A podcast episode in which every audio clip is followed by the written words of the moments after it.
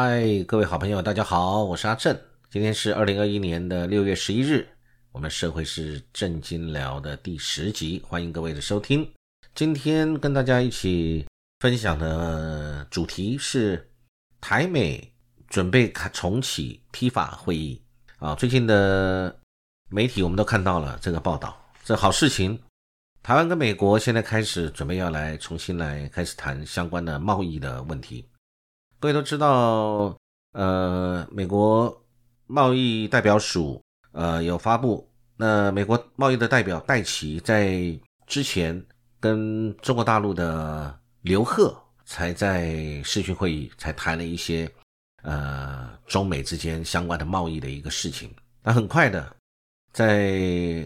最近他们先视讯会议，也预计最近要跟我们台湾开始了台美之间。重启 T 法会议的一个会谈，他是在六月十号的时候，就是用视讯的方式跟我们台湾的政务委员邓正中，呃，由美国是由戴奇来代表，那双方约定了在近期几周之内就会举行第十一届的台美之间的贸易及投资架构协定，也就是 TIFA T 法的会议。那这也是戴奇，他是在拜登上台以后，在三月十八号宣誓就职以后，呃，首次跟台湾来进行相关的联系，并重启了已经停了四年的呃台美之间的贸易跟投资的一个会谈。当然，这一次在会谈当中，这个戴奇他强调，表达美国持续有兴趣在多边组织里。与台湾在共同关切的议题上合作，啊，这个是戴奇这边表达美国的立场啊。那当然，拜登政府现在是以劳工为中心的贸易政策优先啊。我想大家如果有持续在关注美国的发展跟美中台两三地的这个关系的话，大家都会注意到，拜登的政策现在在美国自己内部，包含要有扩大他的财政的举债上限，举债，然后要。来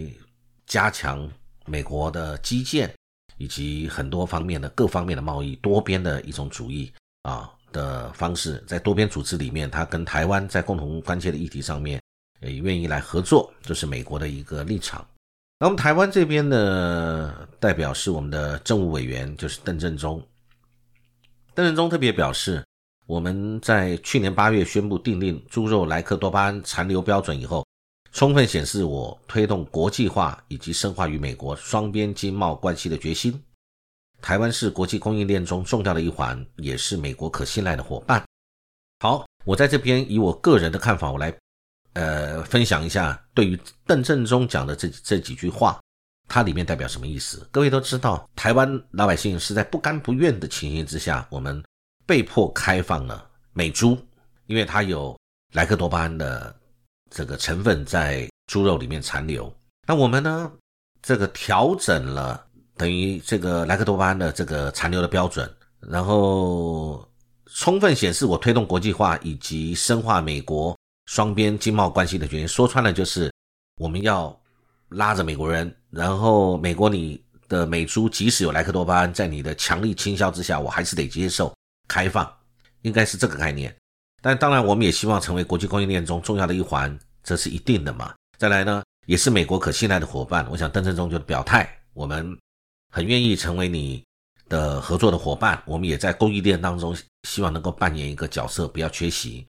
当然，这个是好事。我们的官方的接触宣誓一定是要这样。只是，当然，我们还是要讲一句，我们老百姓要选择莱克多巴胺的这个猪肉，这是我们。大家所非常不愿意的事情。好，那再来呢？因为这个前面有一个前因，是美国国务卿的布林肯，他在这个六月七号在国会就有表示，拜登政府正在进行跟台湾的贸易跟投资的对话，而且有望恢复在川普政府时期暂停的美台贸易及投资架构协议，就是提法的会议。所以呢，这个将会我们两边的这个对话将会强化美国跟台湾的连结。当然是这样。那当然呢，呃，对于美国跟台湾是不是签署双边贸易的协定，拜登政府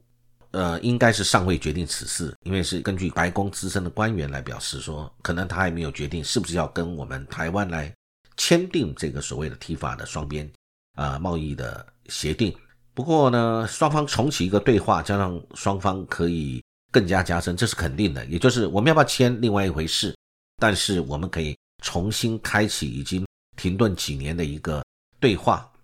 好，这个是好事情啊。我想这对我们没有坏事，只是最后谈了以后，对我们有没有利，或者是对美国有没有利？如果对美国不利，那是绝不可能谈得成的。对我们不利，那要看是什么方面不利，是纯粹贸易上面不利，还是贸易上面不利？但是其他方面有利，我想这就是政府的一个大算盘。但是政府的大算盘里边也要算到人民生计、生活安全跟莱克多巴胺、美猪这种小算盘，人民心中的小算盘。我想这个才是会是政府跟人民双赢，而不是只有我们的政府跟美国政府双赢，老百姓输了那就不对了。我想这这个是我们我想我想表达的。所以呢。拜登政府还没有决定是否要跟我们签订这协议，但是开始谈这个事情，那当然是好事情啊。那我想我们大家也很期待这个提法最后会有一个好的结果，因为对我们台湾当然是好事情。那但是那个他们会在在邓正中跟戴奇这边呢，除了戴奇有强调我们呃他的美国的立场，他呢说明拜登政府贸易政策的优先事项是以劳工为中心，大家要注意这个劳工为中心这个重点。这是美国拜登现在的一个重要立场。那当然，邓正中跟戴奇两边都是，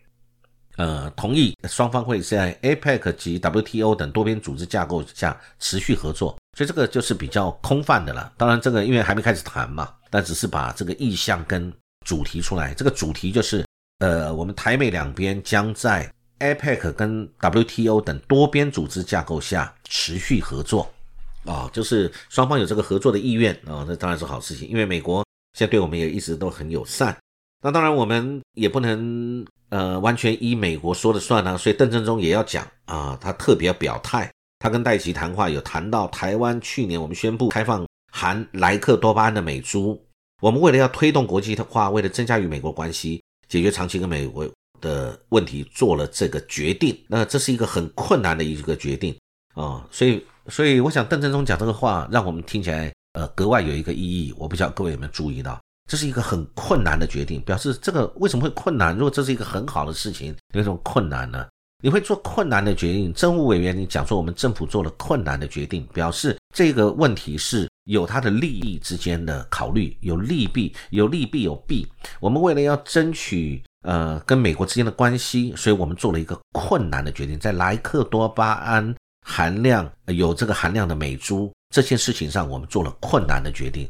那就表示这个莱克多巴胺的美猪，它就是让我们呃政府会去做困难决定的一个不好的东西吧？不管它是到底有多不好，只有一点点不好，还是很不好，还是有一个部分不好，或者莱克多巴胺啊，其实吃一点点没有关系，吃很多可能不好，但是只有吃一点点还好。我不晓得这个意思怎么样，但这就是我们做了困难的决定。其实在这边表露无遗，写得清清楚楚。邓正中，你也代表了中华民国表示，我们吞下去了。我们的政府不是政府吞呐，是老百姓吞呐。我们中华民国两千三百万的老百姓吞了，吞了这个含莱克多巴胺的美猪，困难的决定。但是我们为了要推动国际化，所以呢，为了增加和美国关系，解决长期和美国的问题，所以我们做了这个决定，这个困难的决定，是不是这个意思呢？你看这个意思。邓正中讲的话就是这个意思啊，所以我觉得这个困难决定就是让我们老百姓去吞了这个莱克多巴胺，为了要增加跟美国的关系，解决长期和美国的问题。好，增加和美国关系，这个我们可以理解。那解决长期和美国的问题是什么问题？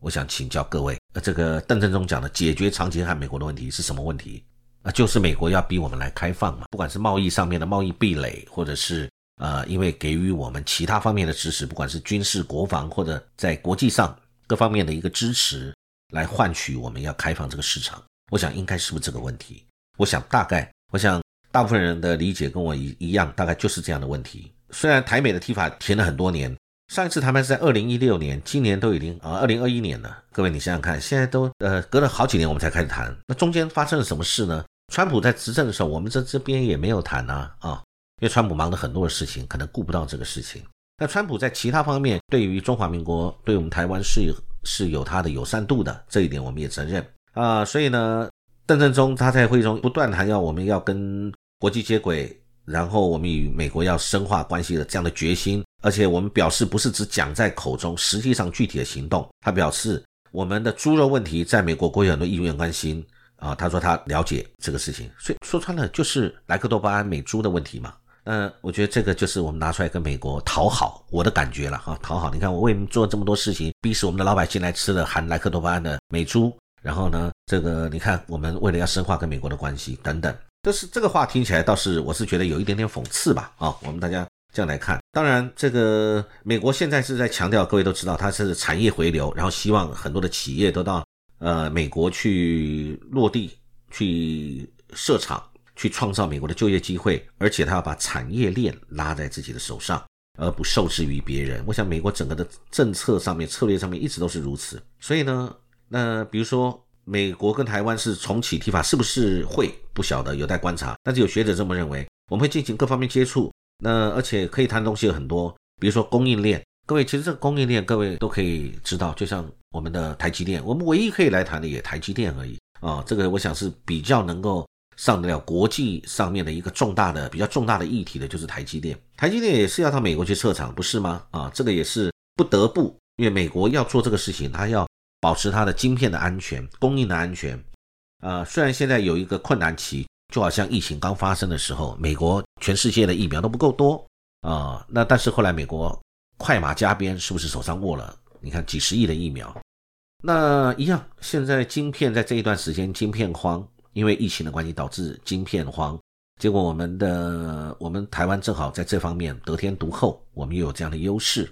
所以呃，但是美国现在也开始了在晶片上面，就跟疫苗初期一样，它没有疫苗造成美国的疫情呃非常的严重，那一样，那现在没有晶片，美国现在也立即醒悟，立即快马加鞭，叫我们台积电去设厂，然后跟韩国开始设立了啊晶片的合作以及疫苗的合作等等。然后美国自己也快马加鞭来做他们自己的晶片，所以这个事情就是我们自己的台积电的优势，站在我们自己国人的想象里面，到底优势还有多久？其实我觉得不知道，因为国际大家都在努力。但是台积电它毕竟它是一个商业的公司，拿来跟台美关系来这边做一个筹码较劲，其实呃是要看是怎么样的一个条件。当然以前我们一直想推 T 法，是因为我们希望在台美关系现在增温，但其实从川普开始，我们台美关系就已经。呃，一直在增温的，所以其实 T 法当时这个跟现在的环境背景是不一样的。呃，其实也没有什么。美国现在谈的是产业回流、创造就业，这也是重点，就是要把产业都要回到美国去生产，把在那边留下来，然后创造美国的就业机会。然后，所以美国现在也撒了大钱开始做它的基建，就是要把美国建设成一个一个很适合投资的一个环境。然后，美国的人都有很好的福利，都有他的就业以及。啊，它的这个失业率会降低，就业率会提高等等的。其实美国在很多事情上面，其实他们都很务实。就像呃，美国都有一个贸易汇编会在四月份出刊，他在四月份出刊的贸易汇编里面也谈到各国的贸易障碍，包含我们台湾。所以，我们如果我们真想跟美国进行守合约的贸易谈判的话，那虽然美猪这个事情我们已经解决，但其实还是有很多美国人要卖给我们的东西，不管卖的会比较贵。我想大家常常在讲啊，说这个我们跟美国买的军备价钱特别昂贵，金额总金额特别高，好像我们一直付了很大的一个预算去买。但问题那不得不然啊，因为美国愿意卖给我，我们就这个求爷爷告奶奶很开心的，要赶快跟他买很多的武器，为了要保卫我们自己。所以美国卖武器给我们，其实站在商业的角度来看。我个人的看法，那就是一个卖方市场，美国说了算，美国要卖你什么，还要经过他的审核，还要经过他很多很严谨的一个情形，考虑到中国的反应，呃，中国大陆那边的一个呃，这个对于这个事情的态度，以及美国卖给我们的限制，武器的限制，他不管在这个他的这个火力上面，在他的距离上面，在很多方面，他美国要对我们做很多的限制，然后金额也不便宜啊，所以我想这就是美国他所有的东西一定是会以他的利益为。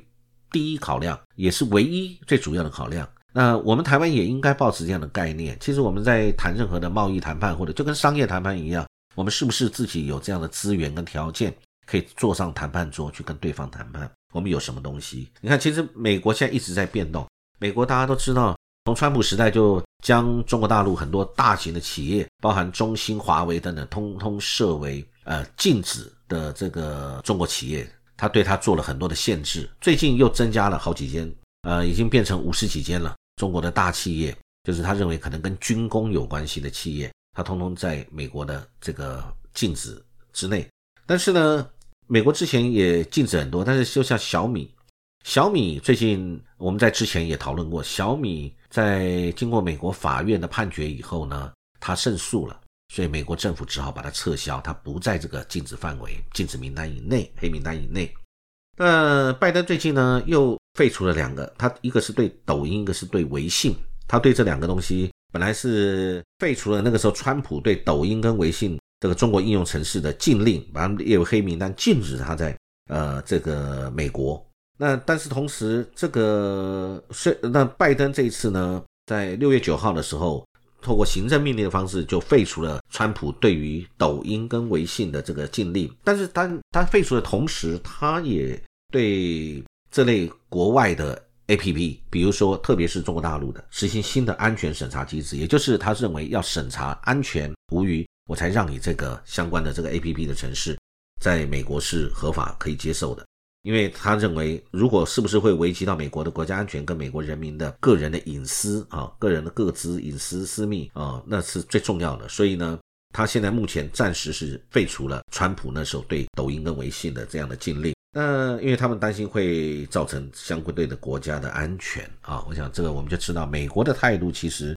呃都是如此，他对。美国跟中国大陆跟台湾一直在很多上面很多事情上面，他们就是有很多的我们的合纵联合吧，我们这么说。那讲到这个问题，就谈到了新加坡，他前呃新加坡的前外交部长一位杨荣文，他接受中国大陆的访问的时候，他就表示，他很担心美国一直在打台湾牌。台湾问题是是整个中美关系的基础，各位都理解新加坡的立场。新加坡一直希望保持在一个呃强人政治，但是又能够跟各国和平相处，呃发展它的经济，然后它的与与外国的连结非常的深，多民族多语言的一个混合的一个国家。那小而美，然后经济至上，非常有效率啊，政府联能等等。那这个外交部长他谈这个话，我不晓得他的用意是在哪里，但是我想可能是出自他自己的判断吧。那他担心美国打台湾牌，台湾问题是整个中美关系的基础，它不是一张牌，是张巨岩，巨大的岩石。一旦开始玩弄这个巨大的岩石，它支撑了两个呃中美两个大国的关系，所有的架构都会瞬间崩塌。就是说，他讲到这个，那他当然他也说他注意到美国国务院取消了一些对台湾的限制，也就是美台呃关系。又往前提升，但是他认为说，呃，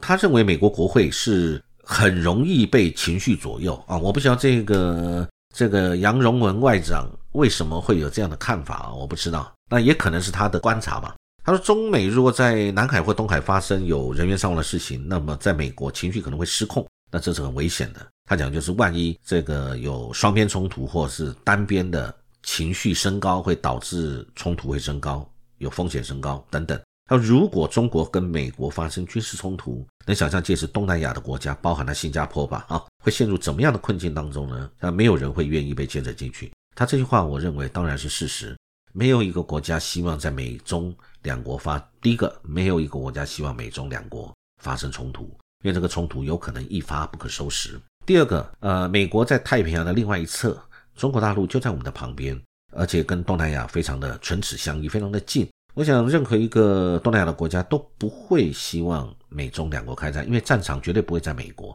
基本上，战场如果发生战场了，战场有可能在南海，有可能在东海啊，有可能在海峡两岸，有可能在海峡中间等等，都会在西太平洋这一整个区块到南海，而不会，应该不会在美国。所以呢，东南亚国家当然很担心。万一有战争发生在我们自己家门口，那怎么办呢？啊，所以我想这是他自己的看法。那当然，中国大陆已经被很多的美国人认为是一个挑战。那拜登的策略上面，在某些程度讲讲的也是竞争啊，竞争关系。这个是其实没有人会去去回避这个问题，因为这是事实会存在的。纽约时报也报道，美国情报圈有研判，跟我们台湾有关系的，就是。那这个中国大陆中共的习近平总书记对武统台湾是有顾虑的，为什么？原因就是因为是指说动武的话，恐怕会摧毁我们全球代工晶圆代工的龙头台积电的产线，有损中国大陆发展尖端技术的大计啊。那他讲的就是呃有这个可能性，因为如果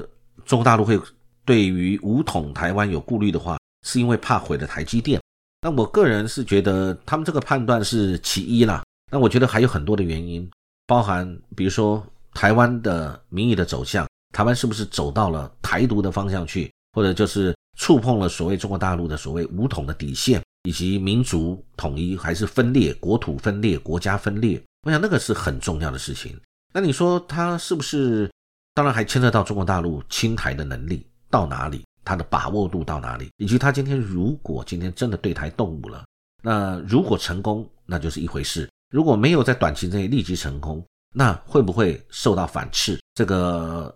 这个领导人的威信，以及国内的政敌或者国内的其他不同的政治力量，会不会对他出现其他的呃威胁跟风险？我想这通通是一个可能性。而且在现阶段，我想这又会牵扯到一个阶段性的问题。中国大陆现在正在全力在发展当中。那如果一个全面性的战争开打，跟美国正式为敌。因为台湾的问题，或者美国不管是介入，或者是美国是间接介入，或者是如何，第一个，两岸的情感伤害太大；第二个，这个战争可能是焦土；第三，可能受到的伤害的人会非常的多；再来，甚至中国大陆也会受到呃经济发展会受到崩坏，甚至受到国际的围堵等等这种情形，我认为都有可能啊，都有可能会有。所以呃，美国现在应该是。讲到台积电，这个说中国大陆武统会会怕毁了台积电，其实倒不如说美国现在也是积极在投入半导体的产业，这个还有它的补贴计划呢，就是在强化美国本土晶片的制造能力。其实各位往这个方向来看，你就看得出来一些端倪。他希望顶尖的外商，包括我们台积电，在美国设置先进的晶圆厂，包含韩国也是一样啊，都希望到美国去设厂。而且他要在美国厂，第一个，他希望他的战略上晶片安全；第二个，他要建立这个供应链在他本土。再来呢，他对于他的就业跟这个这个科技的这个进步也是有帮助的，所以他当然会这样做。其实《纽约时报》也有报道一个事情，也值得大家来思考。他说，美国在发展半导体这个补贴的产业等等这个事情上面，其实这个法案最引人注意的地方，他讲就是这个法案就是美国对半导体产业提供了五百二十亿美元。的这个补贴，呃，以及另外有一千九百五十亿美元投入对科学研发，所以这个半导体补贴是要去强化美国在这方面的能力。那所以这个法案，这个比较注意的就是，因为其实它的跟中国大陆，据媒体的报道这么写了，说它跟中国制造二零二五有一些相似的地方啊，因为中国制造二零二五那个时候讲的就是自己要能够建立拥有自己的资讯的能力、科技的能力，而且还有制造的能力，整体的。国家的一个战力的提升，国家整体实力的一个提升，而这个部分就需要政府给予支持，甚至补贴，或者用各种方式，将这个呃巨额的政府开支可以到寻求可以不依赖外部供应商的技术，而能够自己能够拥有相关的技术、相关的能力啊。所以呢，所以你看台积电，我们是去年就宣布了投资一百二十亿美金在在美国在设厂，台积电。在现在中美两个大国博弈当中被提出来，甚至包含了这个中国大陆在所谓的这个顾虑，会不会是因为台积电等等的啊？我觉得这个都是一个想法，提供我们参考。不过，我觉得我们最重要的还是要去思考我们自己国家中中华民国台湾的定位在哪里，如何是可以使我们的老百姓跟我们的国家安全，老百姓安居乐业。有市场、有前景、有未来，国家按照一个既定的计划规划、完善的一个方式，让人才、让企业、让资金都可以不断的得到最好的一个搭配，然后让国家的整体的国力提升，我们的企业的能力提升、获利能力提升，或企业的实力够逐步的长大，成为一个国际型的企业，竞争力更强。啊，等等，我觉得还有我们的教育，对于我们人才的教育、人才的培养、人才的吸引，这其实都是我们需要去政府需要去做的事情啊。我想这个今天跟大家分享这个相关的事情，呃，希望很快可以再来做其他的分享。谢谢各位今天的聆听，祝各位有美好的一天，谢谢。